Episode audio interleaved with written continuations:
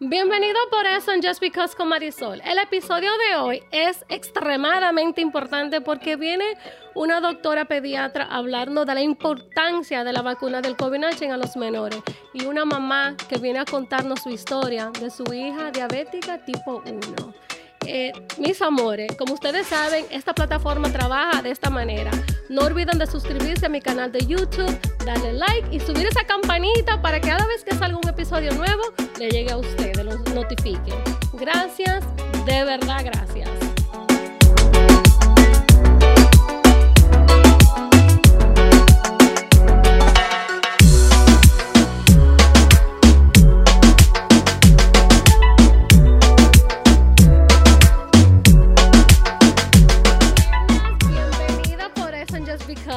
Al episodio de hoy.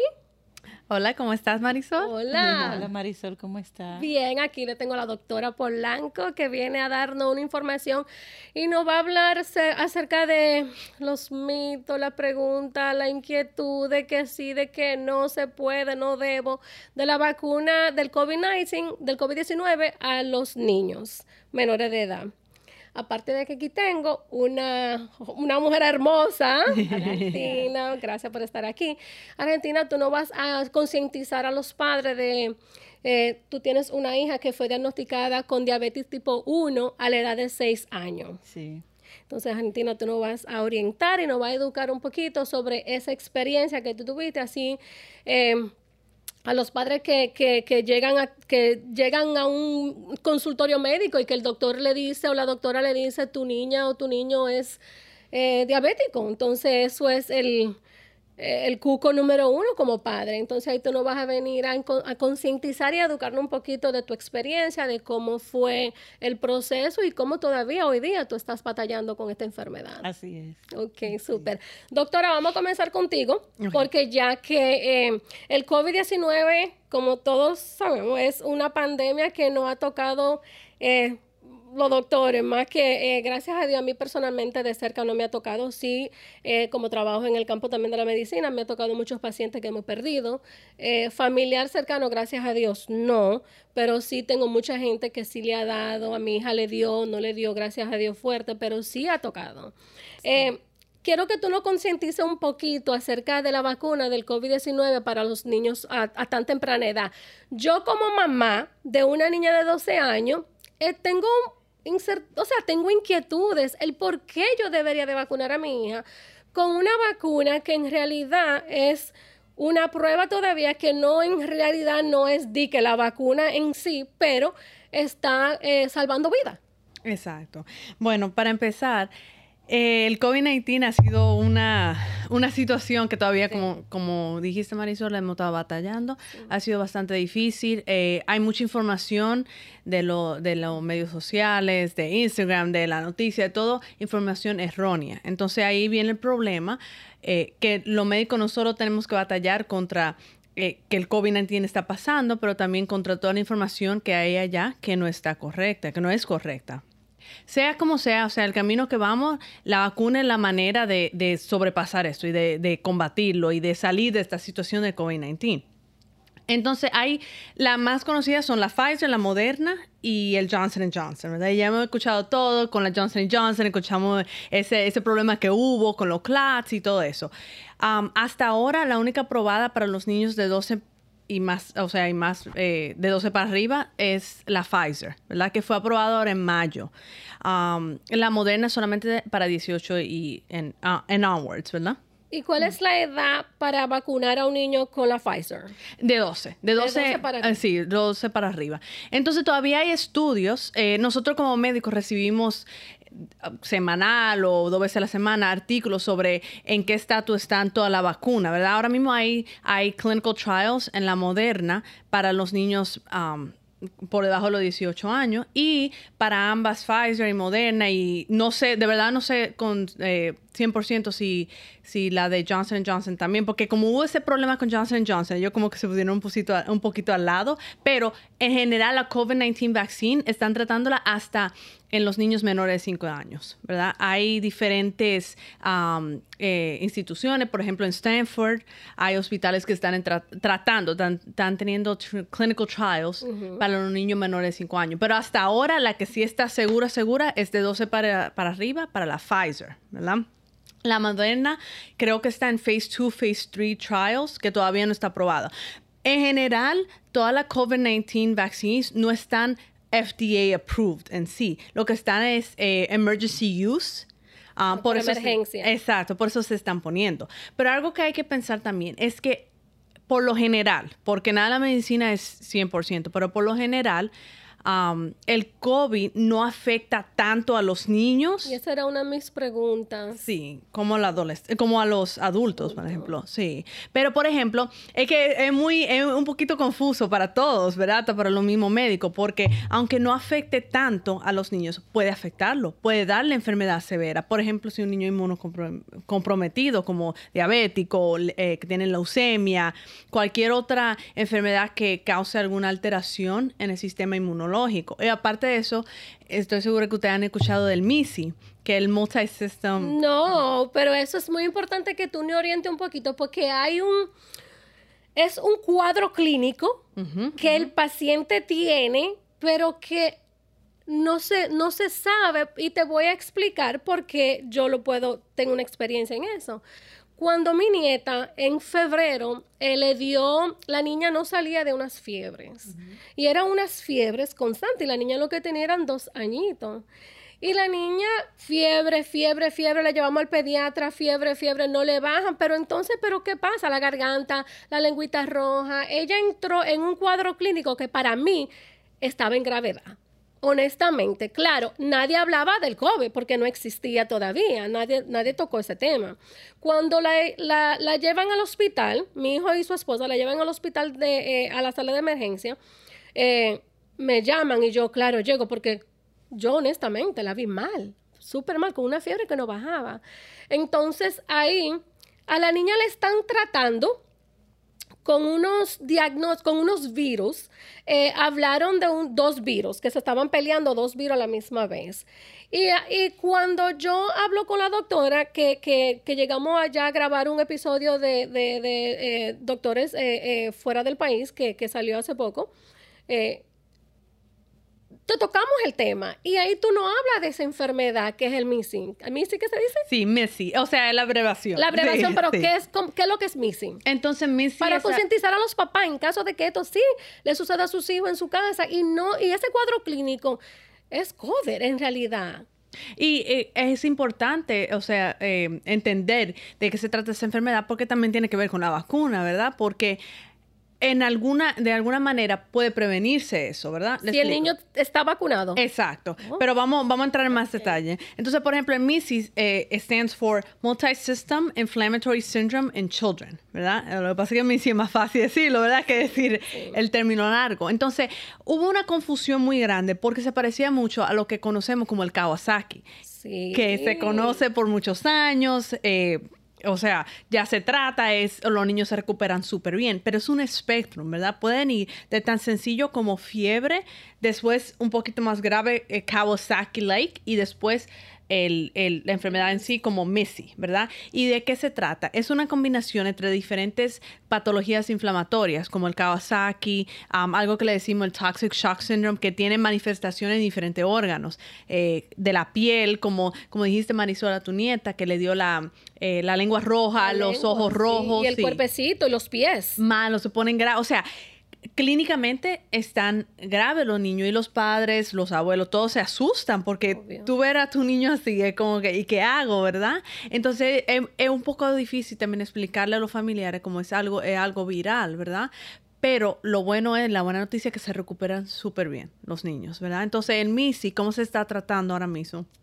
Es, o sea, hay ciertos criterios, ¿verdad? Hay ciertos criterios. Me parece que, porque cuando yo estuve en el, hospital el año pasado, eh, había ciertos criterios que tenían que que adherir para decir, ay, esto es MISI, ¿verdad? Por ejemplo, uno siendo alguna evidencia de infección del COVID-19, sea el PCR positivo, los anticuerpos, algo que diga, este niño ha sido expuesto o tiene COVID-19, ¿verdad?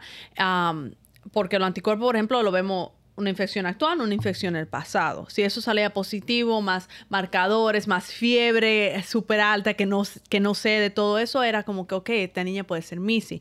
Porque era confuso, porque cuando salió de verdad, bueno, cuando salió a la luz a la, a la población general del Missy, era un poquito época de Kawasaki. Entonces la gente pensaba como que, ok, es Kawasaki. Los, doctores pensaban, ¿es Kawasaki o es algo asociado al COVID-19? Ya con el tiempo hemos visto que sí es asociado al COVID-19. Es una manifestación en niños eh, y en adolescentes que puede pasar, ¿verdad? Entonces, ¿qué, qué, en qué, o sea, qué es qué síntomas parecen, como dijimos, las manifestaciones, manifestaciones clínicas, los ojos rojos, eh, la lengua roja, o sea, eso es parte... Sí, y eso es estilo Kawasaki también, porque algunos de los criterios de Kawasaki es fiebre, la lengua roja, los labios eh, con como que se están chapped, como craqueándose, ¿verdad? Como si fueran paños también. Exacto. En, la lengüita. Exacto, pero ¿qué más? Eh, por ejemplo, los niños con MISI pueden tener eh, vómito, diarrea, dolor estomacal, o sea, muchísimas manifestaciones así. Yo pude ver uno en la clínica donde yo estoy ahora y vi como dos o tres en, en St. Joseph, cuando yo estaba haciendo la terminando la residencia, que COVID acaba de empezar, ¿verdad? Entonces, ¿Cómo se ven? Se ven graves. O sea, por ejemplo, el niño en la clínica era en el piso, hubo que llamarle la, o sea, la ambulancia, estaba grave, grave. Era un niño como de cinco años, ¿verdad? Entonces lo admitieron y, todo eso. Pero lo bueno es que el tratamiento que tenemos, así como el Kawasaki, funciona bastante bien, ¿verdad? O sea, le damos esteroides, le damos IVIG, que son inmunoglobulinas por la sangre, y le va tremendamente. O sea, no es como el COVID de, del adulto que es más respiratorio. Entonces, ¿por qué hablamos de eso? Porque hay un espectro tan grande de manifestaciones del COVID en niños y adolescentes, ¿verdad? Todo el mundo por debajo de los 18 años. le puede dar el MESI o le puede dar cosas respiratorias, que es más común en los niños ya eh, de edad de elementary school, como de 8 años, o los adolescentes. A los niños pequeños le tiende a dar más como MESI, le da a veces congestión o son asintomáticos no tienen ningún síntoma. Entonces, mi opinión, o sea, como eh, mi opinión profesional y mi opinión por todos los artículos que yo he leído, por la experiencia que he tenido con los pacientes, ¿verdad? La vacuna es una manera de no solamente proteger al niño, porque, ok, tal vez a tu hijo no le toque la versión severa, pero ¿y si le toca? O sea, es, muy fuerte, ¿verdad? O sea, que tú recomiendas que sí se vacune un niño. Totalmente. Para el COVID-19. ¿Por qué? Porque hay que verlo, o sea, toda la vida es un riesgo, riesgo-beneficio. Todas las vacunas que no hemos puesto toda la vida son riesgo-beneficio, ¿verdad? Entonces, exacto. Entonces, ¿qué pasa? Por ejemplo, aparte de que le vas a prevenir al niño en sí una posibilidad de una enfermedad severa, ¿verdad? Porque si hay niños que le ha, dado, que le ha ido súper mal, que, le, que, por ejemplo, si tienen eh, comorbidity, si tienen cosas adicionales que le complican su cosa. Y aparte de eso, para los adultos, porque la mayoría de los niños viven con adultos, con abuelos, con que tienen complicaciones. Entonces, se, se, especuló por un tiempo que los niños eran una manera de transmitir el virus, ¿verdad? Después, no, que un artículo dijo que no, que no se transmitía el punto es que no se sabe, entonces si no podemos proteger. Lo que le da miedo a los padres, que yo entiendo, es un, medio, un, un miedo legítimo, ¿verdad? Le da miedo porque no se conoce, ¿verdad? Pero la ciencia ha avanzado tanto, ¿verdad? Que como que, o sea, ok, ¿qué, ¿qué es peor? Hay lo desconocido, ¿verdad? O lo que sabemos que va a pasar, que pueden morir las personas, ¿verdad? Y los niños también. Entonces, en eso, o sea, riesgo-beneficio, el beneficio es más que riesgo. Es mejor ponérsela. Y hasta ahora, como le dije, el, Pfizer es la, es la única que está aprobada, hasta ahora que se aprobó en mayo. Em, para niños 12 y, adelante, de 12 en adelante.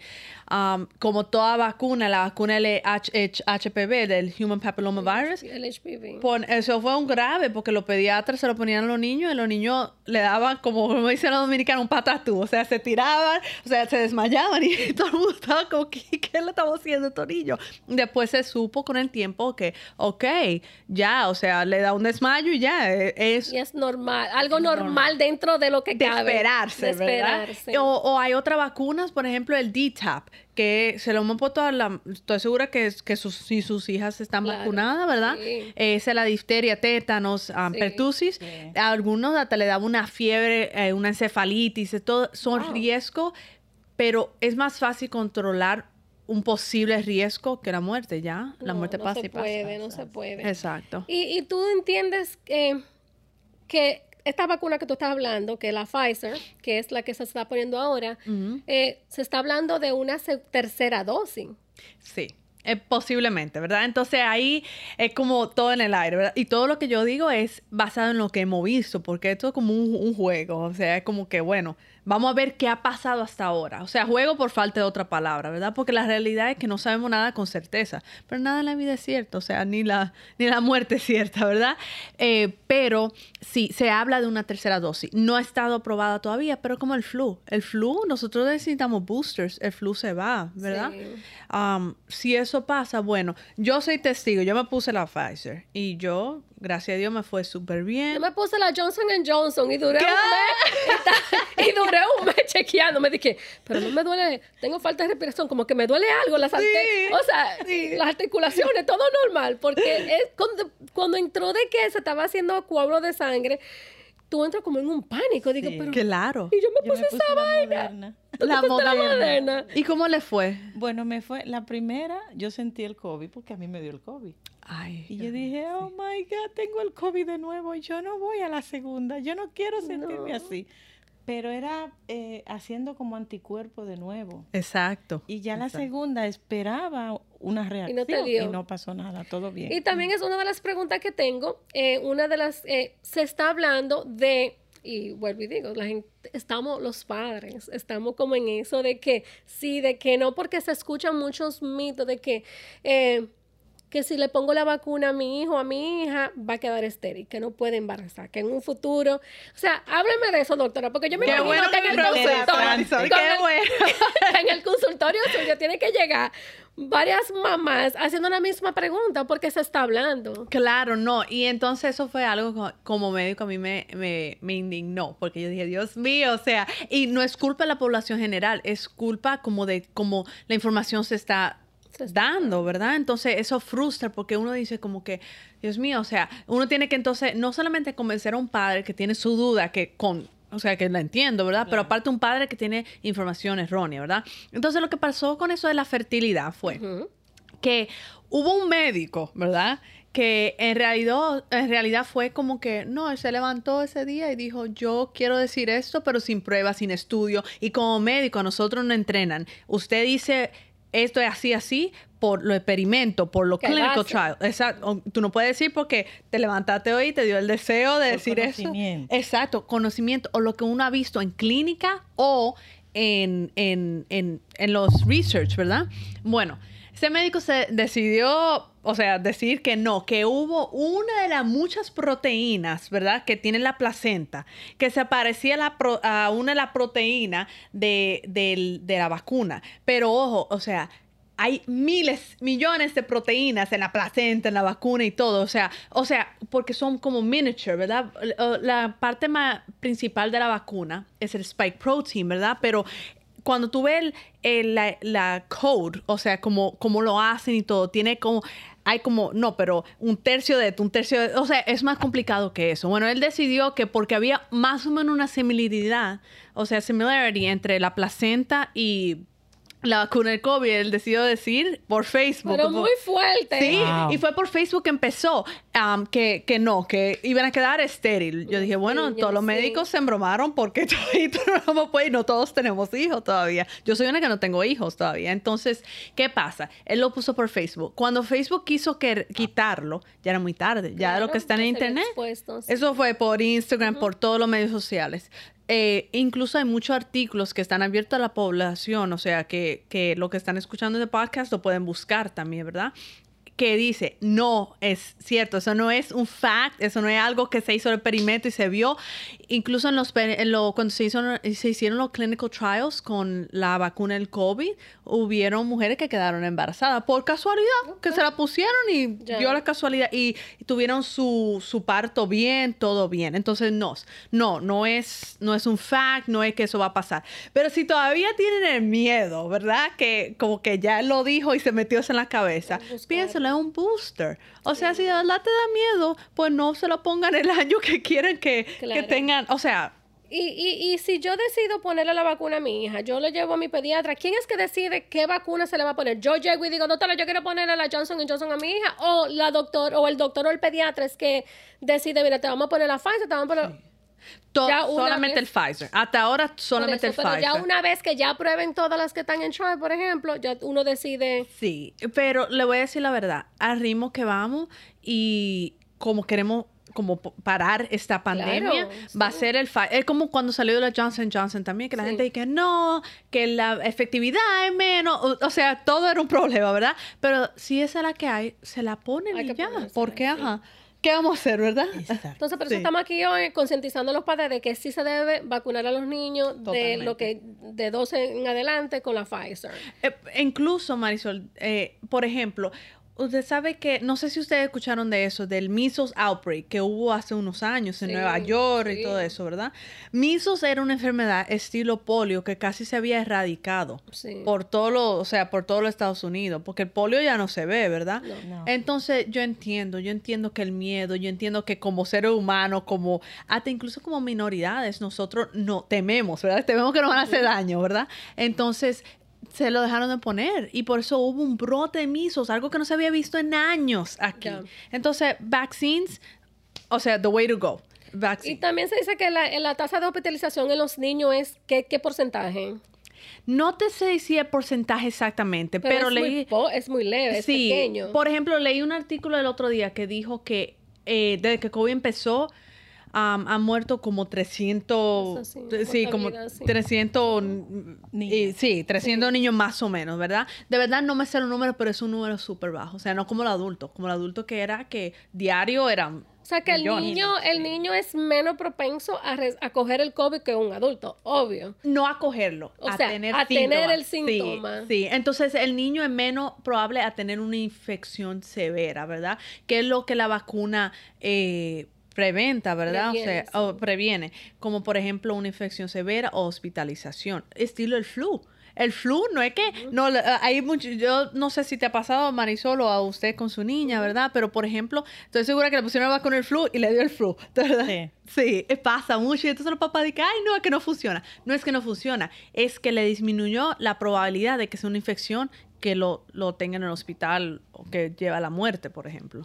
¿Y tú crees porque otra vez vengo y digo como mamá, que tú crees que esto va a ser como una vacuna mandatoria una vez que septiembre llegue y el año escolar y el niño tenga que regresar otra, porque muchos de los niños todavía están en, clases virtuales, pero ya en septiembre, con Dios mediante, como ya esto se está parando, que estamos llegando más o menos a la normalidad, eh, ¿Tú crees que esto se va a volver, un, esta vacuna se va a volver mandatorio? O sea, que si yo no le pongo la vacuna a mi hija, mi hijo no puede llegar a la escuela. A los niños grandes, o sea, a los adolescentes. ¿Por qué? Porque ya lo están haciendo para algunas universidades. Oh, sí. Eh, no, no sé con certeza, pero he escuchado, porque todo es un rumor ahora, ¿verdad? En Rutgers, por ejemplo. Sí, mi hijo está en Rutgers. Y se lo, se lo, pusieron. Sí, entonces Rutgers es mandatorio. Eh, lo están pensando poner para viajar.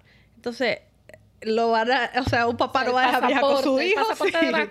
Sí, pero no para, o sea, no tanto para los niños. El miedo de, los científicos es que si no se lo ponemos a los niños, eso no va a parar. Porque como quiera van a ser un vector de transmitir el virus. Y ahora con los variantes y todo eso van a decir, ok, o sea, si, si ellos lo siguen transmitiendo, vamos a tener ciclo vicioso, ¿verdad? Claro. Entonces hay que parar, o sea, esto tiene que parar. Hay que buscar una manera de pararlo. Y ya que, que, que aquí estamos con, con Argentina, que, que, nos va a hablar también acerca de, de, su hija que fue diagnosticada con diabetes tipo, tipo 1 a los 6 años. Como tú acabaste de decir anteriormente, que cuando hay una enfermedad que, que compromete, por ejemplo, tu niña que es diabética, hoy tiene 13 años, pero es diabética.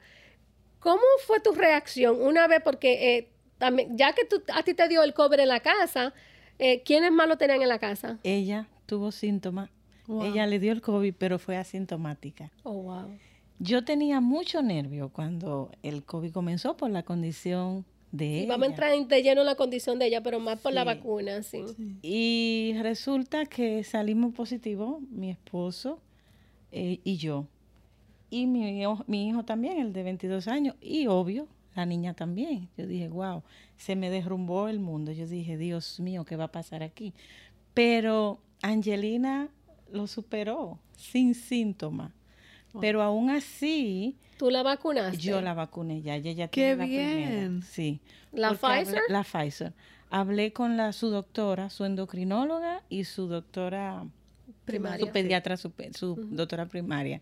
Y Angelina no quería, porque ellos están muy informados, los niños, con las redes sociales. Claro. Sí. Y me decía, y ella escucha, que no es bueno, que hace tal cosa, que hace O esto. sea, que ella estaba un poquito como renuente, a aceptar la vacuna. Y yo la, la decisión que tomé fue llevarla a su doctora y que el- su doctora le hablara. Muy bien. Muy y le dijo, Angelina, tiene que hacerlo, tú tienes una condición que lo amerita. Es preferible lo que usted acaba de decir, que combata el virus y no que te llegue la muerte. Obvio. Y salió de ahí preparada. Le dije, bueno, ya bueno. estamos ready. Y sí, se dejó vacunar.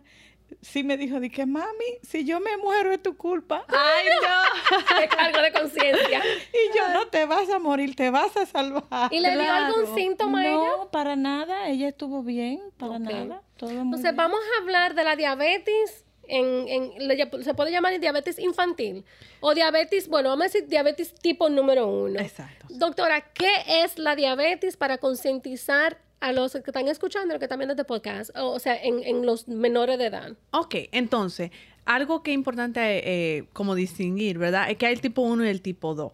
Pero la gente, o sea, en general, lo que vemos del tipo 1 en los niños, el tipo 2 lo vemos ya, ya en, en los adultos, pero no siempre, ¿verdad? Porque, ¿qué vemos en este país mucho? La obesidad. Sí. ¿Verdad? Entonces la el tipo 2 está, diabetes tipo 2 está asociado más a la obesidad. Entonces, ¿qué estamos viendo más y más? Diabetes tipo 2 en los niños, ¿verdad? Y hay un overlap. Entonces el tipo 1 y el tipo 2 como que se mezcla en algún punto, ¿verdad? ¿Qué hace la diferencia? Es el mecanismo de acción, ¿verdad? Y ya eso me imagino que usted hasta sabe más que yo misma, Dios ¿verdad? mío. Sí. Uno se vuelve ah, Experto. No, yo, yo admiro muchísimo Entonces, a los padres. ¿cuándo es el tipo 1 y cuándo es el tipo 2? Entonces, por ejemplo, hay, hay eh, a veces manifestaciones clínicas, ¿verdad? Que son un poquito diferentes. Eh, no sé si su hija en algún momento ha pasado por el, el DKA, diabetic ketoacidosis, que a veces es la manera en la cual se diagnostica. O sea, o mejor dicho, ¿cómo diagnosticaron a su hija? Bueno, Esa era mi pregunta. Sí, eso fue. ¿Cuándo te diste cuenta que algo andaba mal con tu Sí. hija, primero que todo? ok, la niña eh, a sus seis años, un día normal, ah, dijo que se sentía mal, que no quería ir a la escuela. Y pensábamos que era cosa de niños, travesura de la que ellos hacen, que no quieren ir a la escuela un día. Y yo dije, no, no, tiene que preparar, hay que prepararte, tiene que ir a la escuela. Y resultó que la vi tan insistente que no, que no se sentía bien y la noté pálida, muy pálida, como si estuviera deshidratada estaba. Entonces mi esposo fue el de la idea. No sé de dónde le surgió, de verdad, porque yo no había bregado con esa situación, ni él tampoco.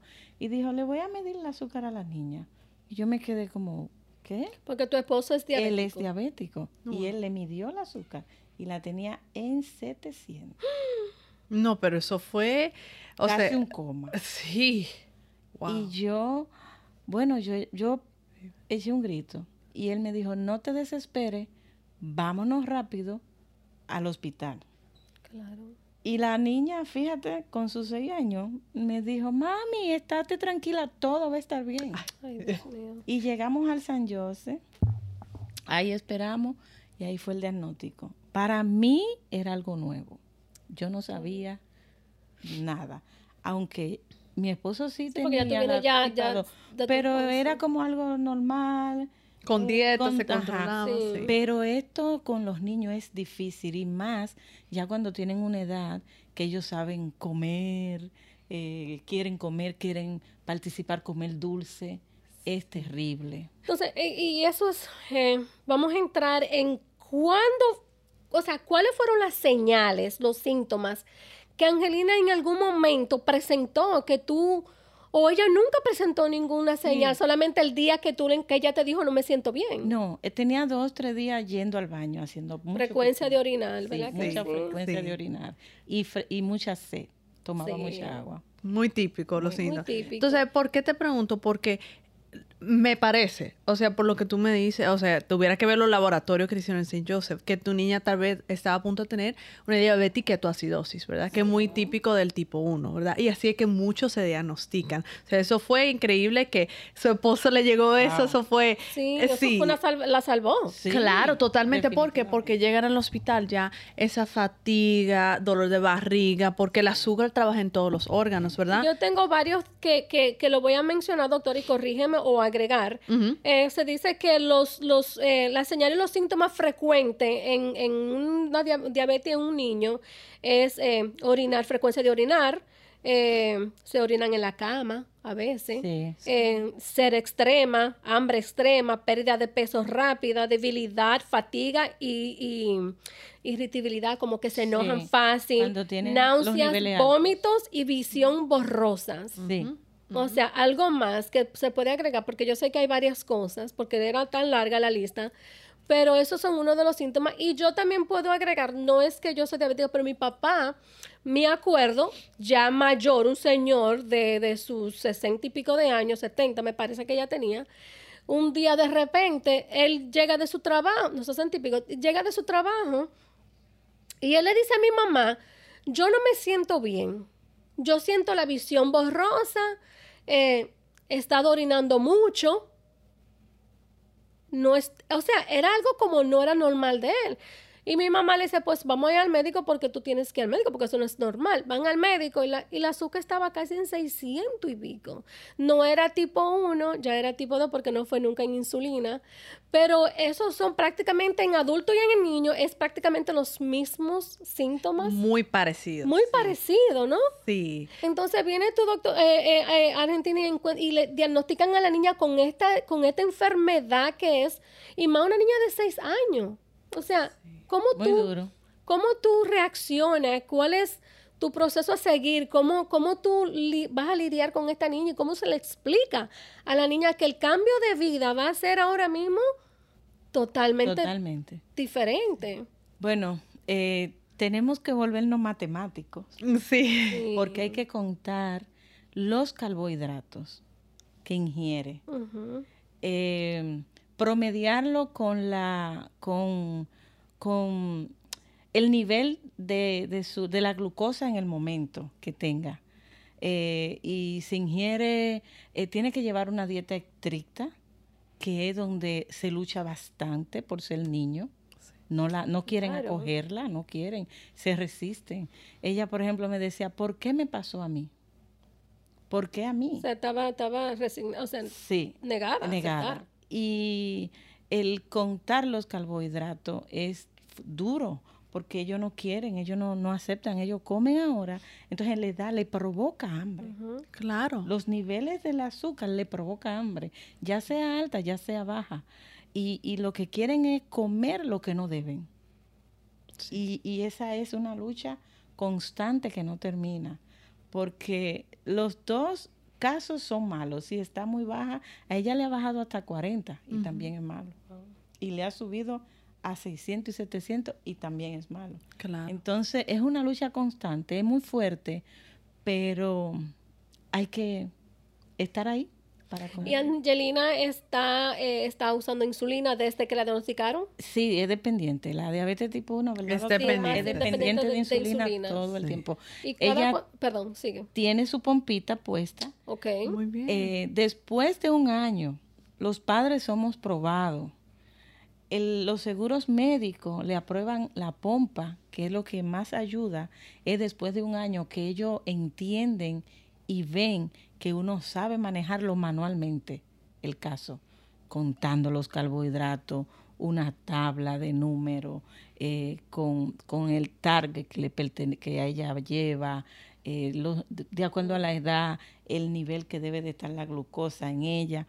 Entonces, cuando ya le ponen la pompa, ya es un poco más fácil, porque ya la pompa misma hace el conteo y cada una hora le va mandando poquito de insulina al cuerpo para que cuando reciba la cantidad máxima que cuando come no sea tan impactante de repente. Sí. Entonces, pero todo eso, ahora yo se lo digo ya con la experiencia, pero cuesta Claro, aprenderlo. me imagino, es. Dios. No, y es que es todo, porque por ejemplo, para su niña eh, adolescente, entonces las hormonas también afectan la glucosa, entonces eso es algo como que todo tiene que ser un Sí. balance, como matemática, como Sí, usted dice, sí. sí. Y, y- y también es malo la- la- cuando se sube y es malo cuando, Cuando se, se baja. Exacto. Entonces, ¿cada cuánto tiempo se le tiene, tú le tienes que hacerle la prueba con, con el, el- la- el pinchito que tiene que sacar la sangre y checarle, medirle la, el nivel de azúcar, la, la glucosa a la niña? Antes de tener la pompa se le hacía siete y ocho veces al día. O sea, que una niña de 6 años, tú tienes que puncharla Sí. 6, 7 veces al día. La- las, las orillitas de sus deditos se vuelven Como calos. duritas, Ah, sí, sí. calos. Después de la pompa es menos, tres, cuatro veces. Pueden ser ya hasta menos, porque la pompa va calculando, pero hay que hacerle como quiera.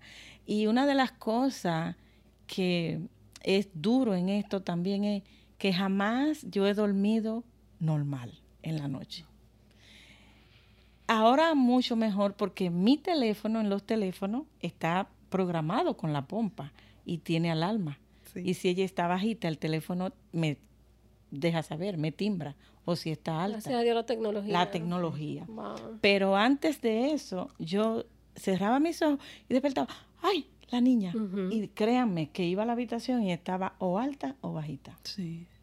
¿Y cuál es el nivel normal de glucosa para un niño? O sea, que, que de, de 60 a 80, de 100 a 110, ¿cuál, cuál es el nivel normal? El target de Angelina es 120. Sí. O sea, que eh, 120 es normal para, Normal para para, ella. ella. sí. ¿Y hasta cuánto le ha subido ya con la insulina, le- le- con la pompa? ¿Cuánto le ha subido en algún momento donde la alarma te 600. suena?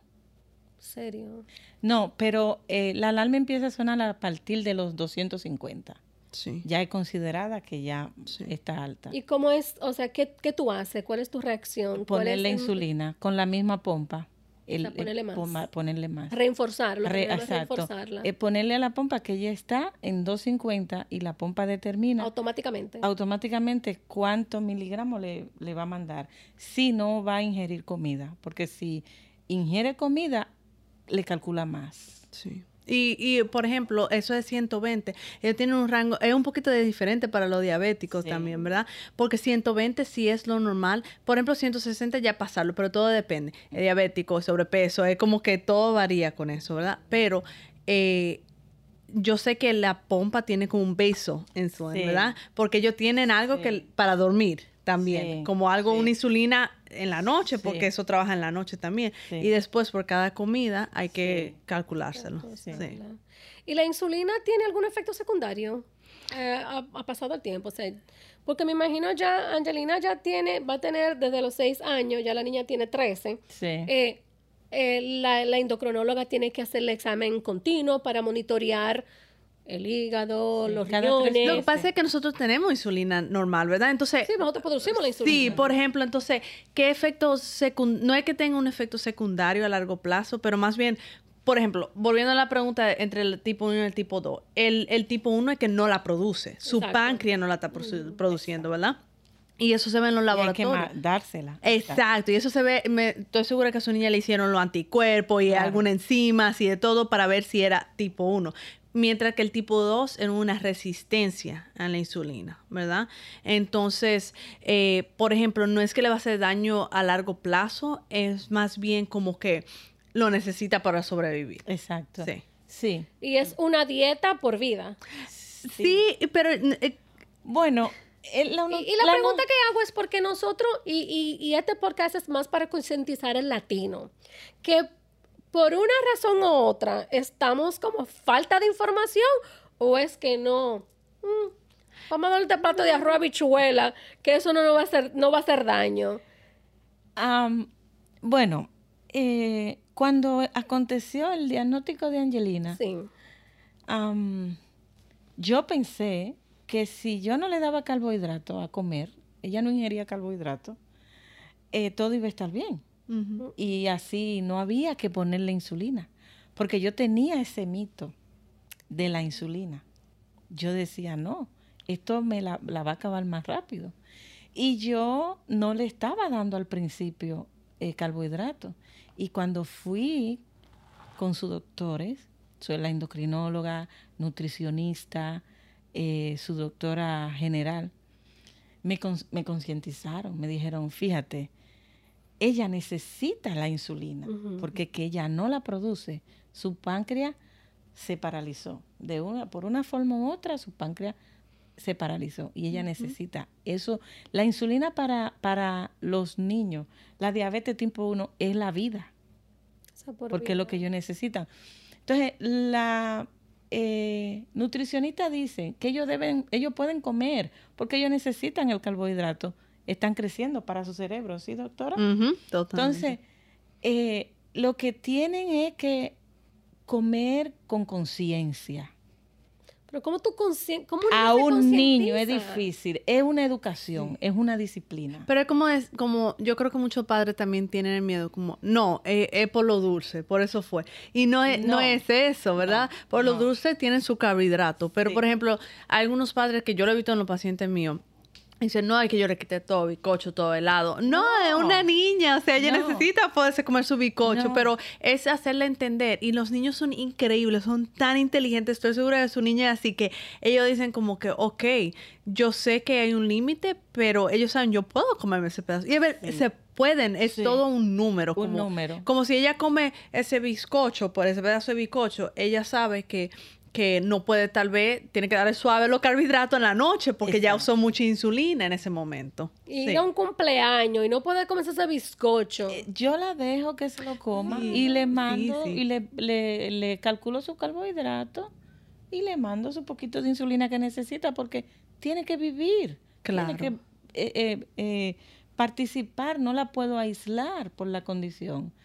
Y es, difícil, pero se puede. Pero se, puede, y ellos entienden, o sea, eso sí que yo sé, porque nadie le gusta sentirse diferente, ¿verdad? Entonces, y hay tantas cosas que vienen a veces también los diabéticos, por ejemplo, tipo 1, eh, tienen enfermedades con el estómago, como celiac, o tienen vitiligo, o sea, sí. No sé si su niña tiene eso. Sí, le ha, le ha, mm, eh, le ha estado viniendo, pero como que se ha controlado. El vitiligo, sí. O sea, ya tiene las manchitas. Sí, sí porque es autoinmune. Entonces, La, tipo 1 y tipo, entre la tipo 1 y tipo 2, por ejemplo, tipo 1 es más autoinmune. Entonces, está asociado con mucha otra cosa autoinmune. Sí. Sí. Pero se puede, lo bueno es que se controle, ¿verdad? Y lo bueno es que, que eh, todo en exceso hace daño. De verdad, nosotros todos los seres humanos debemos comer con conciencia. Lo que pasa es que no lo hacemos. sí. Sí, no, y cuando ese arroz, esa bichuela y más que hay un con conciencia.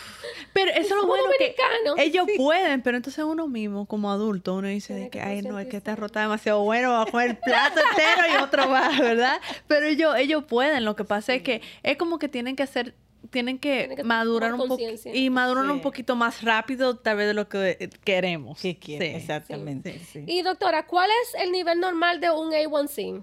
Menos 5.7. Menos de 5.7. Entonces hay un rango entre 5.7 y 6.4 de prediabetes. Pero ese es niño sí. o en adulto. No, también los dos. Es lo mismo en adulto y en niño. Sí, sí. ¿Cómo tú le monitoreas la A1C a la niña? Le, sacan, le hacen su sangre, ¿no? Cada tres meses le hacen su sangre. Entonces menos, en, eh, usted sabe hasta más que yo de eso, ¿verdad? Pero menos 7.5 es como el target de su niña, ¿verdad? Sí, claro. Eh, bueno, el año pasado, por la pandemia, sabemos que fue un descontrol en, lo, en casi en todo el mundo. En todos los hogares, todo el mundo. Ella le subió a 14 el A1C. Pero el, el, hospital se portó muy bien. Lo que hacían era que teníamos visitas eh, virtuales semanal. Entonces ahí eh, eh, programaban la pompa de la insulina, le, era más riguroso el tratamiento, lo que yo le daba de comida y le bajó, le fue O sea que bajando. el A1C3 se monitorea Cada o- tres meses. cada tres meses, pero tú lo controlas con el- en la alimentación. Sí. Porque lo, mi- lo que te dice la hemoglobina. Y la Sí, el hemoglobina así lo que te dice cómo han estado tus niveles de glucosa en tres meses, Exacto. ¿verdad? Por eso que se monitorea cada tres. Entonces, como que, aunque quieran engañar, y que los niños, di que no, que yo me he portado súper bien esta semana, pero ya en tres meses tú no puedes mentir, tú No, tienes que ver, tú claro. sabes. Porque es como un niño al fin. Y ¿vale? la pompa que le conectan, la esca- se escanea todo el dato ahí. Y ellos pueden Increíble, ver desde chulo. los tres meses cómo ella ha estado esta semana completa, co- todo, ellos lo pueden ver. Sí. Qué bien. Entonces ellos, bueno, por lo menos ahora con la pompa es todo súper diferente, ¿verdad? Pero ellos chequean sus niveles como en todos esos meses, como,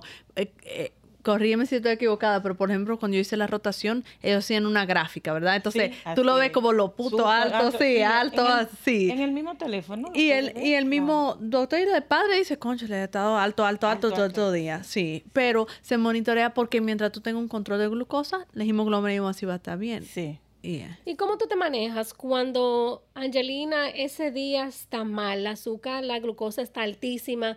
Porque me imagino que ella entra en un nivel de depresión, de ansiedad. ¿Cómo, como mamá, cómo tú te manejas? Wow, tremenda pregunta. He tenido que aprender. He tenido que conectarme como conmigo misma y con ella, porque ha sido muy necesario la paciencia. Porque hay momentos, por ejemplo, eh, cuando, doctora, cuando la glucosa está alta, el carácter de ella es diferente. Y esos son uno de los síntomas. Y he tenido que saber discernir que es por la situación, cuando es por la situación de su condición o es por la edad O y me está haciendo un chantaje o malcría esa. Sí, sí. Entonces he tenido que, que- que discernir en eso. Y cuando he captado lo que realmente es, que es por la condición, tengo que ser madre eh, para, para poder lidiar con la situación. Cuando le bajan los niveles, entonces ahí entra en, en depresión. Y también ahí tengo que lidiar. Pero lo más difícil es cuando la tiene alta. ¿Por qué? Y he sufrido mucho en la escuela porque no entienden y no saben. Y eso es una de, de mis preguntas número Eso muy importante. El sistema escolar, eh, lamentablemente, eh, existe mucho el bullying. Ella ha pasado mucho por Eh, eso. háblame un bullying, poquito sí. de eso. He tenido hasta que sacarla de escuela por eso, porque hubieron tiempos que hubieron niñas que le dijeron, ah, muérete. Eh, te voy a arrancar, le, le, le, le jalaban la manguerita de la pompa, entonces ya no se quiere sentir diferente, ya quiere estar donde están los demás. Claro. Y la escuela no, el, el sistema escolar yo considero que no está concientizado No. con, con la situación. Y, por ejemplo, cuando estos niños tienen los niveles altos, su, su actitud les cambia totalmente. Ah, eh, son eh, enérgicos, eh, es un, cambio total. Entonces, el maestro o los que están a su alrededor, que no saben lo que está pasando, lo consideran eh, como molesta, eh, qué pasa. Y esos son los tipos de cosas que se dan que el niño se vuelve a, que, que no, no lo, lo aíslan, lo quieren aislar por el momento que está pasando, pero que ellos no saben. Nosotros como, eh, como padres, lo que tenemos la situación, lo vamos entendiendo incluso después, educándonos, leyendo, yendo a charlas. Yo he ido al campamento de ellos, he estado ahí, he mirado y digo, wow, Dios mío, pero esto es un poco más de lo que uno cree. Entonces, ¿qué le digo? Eh, en mi corazón he tenido la sensación como de, de, de, de poder hacer algo y me alegra este, estar aquí en este momento porque he podido hablar un poco de lo, de lo tanto que he aprendido en este transcurrir de estos cinco o seis años. Se dice que cuando se cuenta la historia porque ya estás, te, te estás curando. Y, y aparte de que es interesante de que tú hables de este tema porque es un tema que a veces muchas mamás no lo quieren tocar por vergüenza, eh, eh, aíslan sus hijos, eh, se aíslan ellos mismos, los padres, y no van a fiesta porque invitan a fiesta a sus hijos, no los llevan. Y es algo que, que es inaceptable porque el niño o la niña tiene una vida normal. Claro, dentro de lo que cabe y con toda la precaución del mundo, tú como mamá la, la debes de tener con ella y concientizarla, ya que ella ya es un poquito más grande. Eh, hay que concientizarte de que esta, de esta enfermedad eh, está en la esquina de tu casa, puede estar cerca de, un familiar tuyo donde tú entiendes que, que, hay que ser, que son vulnerables, los niños se vuelven, no tanto el niño, sino el paciente, sino también la familia. y, y, y, eso es algo muy importante cuando tú entras y buscas ayuda, por ejemplo, en grupos de, de los mismos que con papá y mamá que tienen los hijos también con este mismo problema, con esta enfermedad que se está lidiando, porque ya es una enfermedad que se tiene que trabajar por vida. O sea, esta enfermedad no tiene cura, pero sí tiene eh, tratamiento y se trata, claro que se trata, y pueden vivir una vida normal. Totalmente. Entonces, en la escuela, eh, la niña, eh, la, la, la, enfermera, está concientizada de que cuando le pase algo a la niña, cuando ella ve algo anormal, su reacción, cuál es su... ¿Cuál es su, su, qué es lo que ella tiene que hacer una vez que la niña no se sienta bien? Sí, porque ah, esas son unas de las ah, regulaciones que demanda el personal que eh, en el hospital que trata Angelina. Yo debo de ir a la escuela unos días antes de empezar la clase, sentarme con ellos y dejarles saber a cuál es la condición y se la llevo escrita, o sea, los papeles que me da, los documentos que me da el, el doctor, el médico, el doctor. Y ellos funcionan en base a eso, pero el pero es que no lo consideran a la, el, la diabetes tipo 1 en los niños en el, en el ámbito escolar, no lo consideran como eh, no se va, ellos no se van más allá de lo que debieran. No sé si me pueden entender. Explica un poquito, un tú puedes agregar. Eh, sí, yo, sí, sí, sí. sí, sí, estoy entendiendo bien. Por ejemplo, eh, tu niña tiene un 504 plan. Sí. Sí. Y, me imagino que tú tuviste que pelear mucho para eso. Explícame qué es eso, para lo que no saben. Entonces, por ejemplo, en la escuela hay el IP, y el, hay el, sí, yo conozco el IP. Sí, que él es como individualized. Ayuda, especial para un niño que necesita ayuda. Exacto. por ejemplo, Learning Disability o, o, lo que sea. 504, por ejemplo, es un plan que tal vez muchas personas lo conocen como para los niños con ADHD o lo que sea, pero también es para los diabéticos. Pero lo que yo he visto mucho también es que los padres tienen que luchar. Y yo misma se lo digo a los, a, los padres, los pacientes míos. Yo dije, lucha, tú tienes derecho. Lo que pasa es que no conocen su derecho, ¿verdad? Entonces, 504 Plan, 504 Plan, básicamente un plan donde le dan un poquito de ayuda extra a los niños con condiciones especiales como la diabetes, ¿verdad? Por ejemplo, eh, si ella está en un examen, eh, se le baja el azúcar, eso es una condición fisiológica, entonces ella tiene el derecho y tiene que tener acomodaciones para poderse salir en ese momento y tratar su condición. ¿Cómo va a tomar un examen y cómo va a tener? Sí, no, se puede tratar, o sea, no puede esperarse que, ay, la niña, por ejemplo, dure qué sé yo, a veces tenemos los standardized exams que son dos horas o lo que sea, o tres horas, lo que sea, y hay necesidad, si la niña se, se siente con la azúcar baja, ella tiene que poder salir y tienen que darle un tiempo extra por si tiene que salirse. ¿Es de eso que está que estaba hablando? Sí, sí. Pero le cuesta, porque yo lo he visto, le cuesta mucho a los papás porque el sistema de salud, eh, eh, perdón, el sistema escolar no entiende eso a veces. E incluso qué bueno que la enfermera entiende eso, porque yo he tenido niños donde la enfermera misma, o sea, yo he tenido niños, donde, eh, un, por ejemplo, niños donde la escuela era espectacular, ella estaba feliz con sus amiguitos y de todo, y porque la enfermera no estaba adecuada, o sea, no sabía cómo tratar a un niño con una emergencia diabética, ella casi había que, sal, había que sacarla. Y no, eso no es así. Ustedes tienen, porque la escuela tiene que poner a alguien capacitado para todos los niños.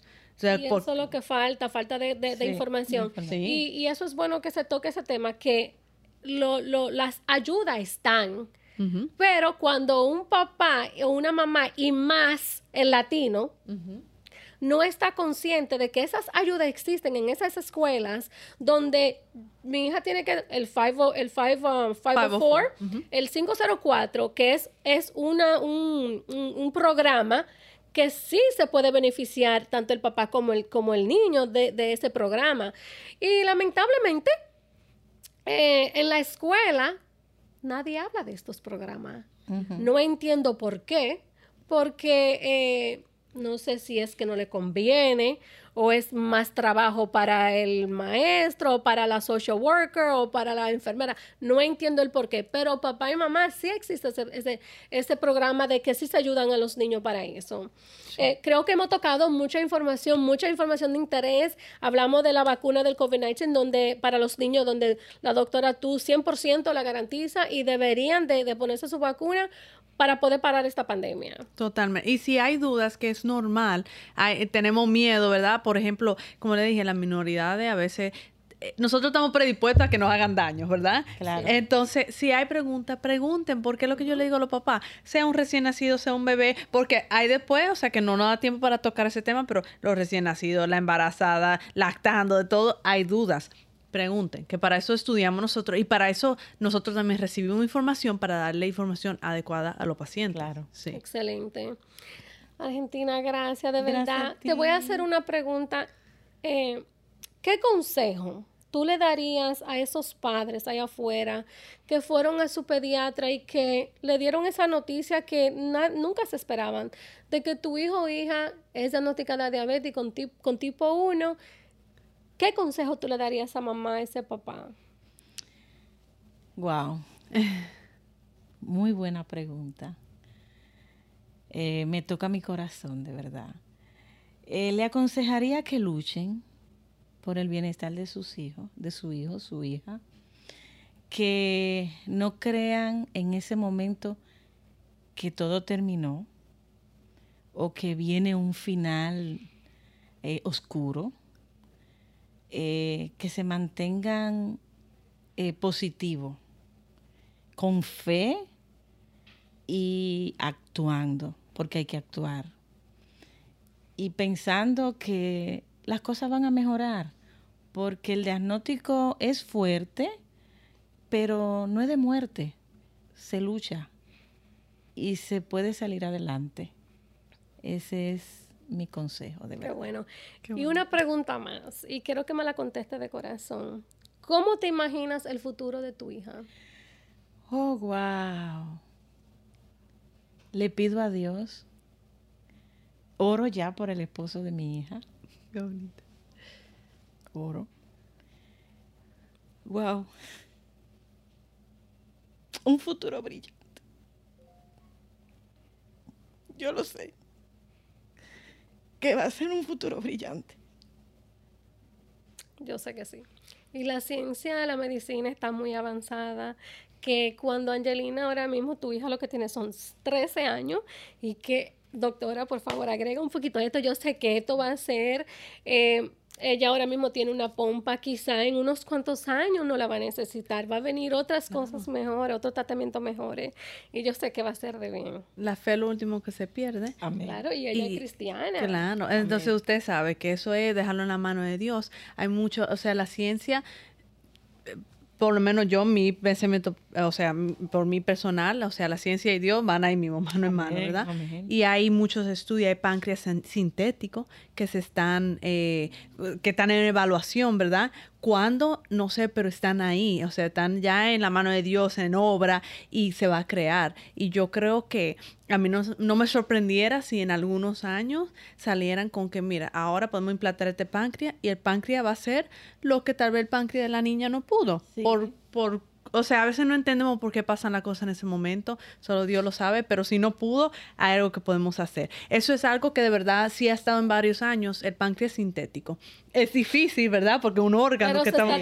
Pero se está trabajando. Entonces, yo creo que hay un, un futuro muy optimista y con con usted, o sea, de verdad, una luchadora es es algo... Una eh, guerrera. De verdad que, Gracias, que increíble, o sea, qué, qué bonito que pudo compartir su historia, porque es, o sea, se puede. Y ella va a tener un futuro increíble y, y va a ser, o sea, Dios le da la batalla más fuerte a los, a los guerreros más fuertes. Sí. Entonces- Y qué, y qué dichosa es tu hija al tenerte a ti.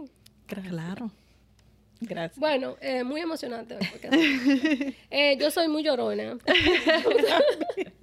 Cuando me tocan como muy porque como mamá, claro. Claro. Pero les doy las gracias de verdad a las dos doctoras. Mil gracias por aportar a, a- a este podcast con esa información tan importante que es lo que es la vacuna del COVID-19, en donde todo el mundo deberíamos de concientizarnos como papá, como mamá. Yo personalmente estaba un poquito dudosa hasta que te escuché. De verdad que gracias. Argentina, Qué gracias lindo. por venir también Gracias hablando de tu historia, la cual yo sé que es fuerte, pero a la misma vez viniste aquí a concientizar a estos papás y a tu mamá de que si esta enfermedad toca tu puerta, saber cómo lidiar con ella, que la batalla es fuerte, se pelea, pero sí se puede. Sí. Gracias, de verdad. Gracias.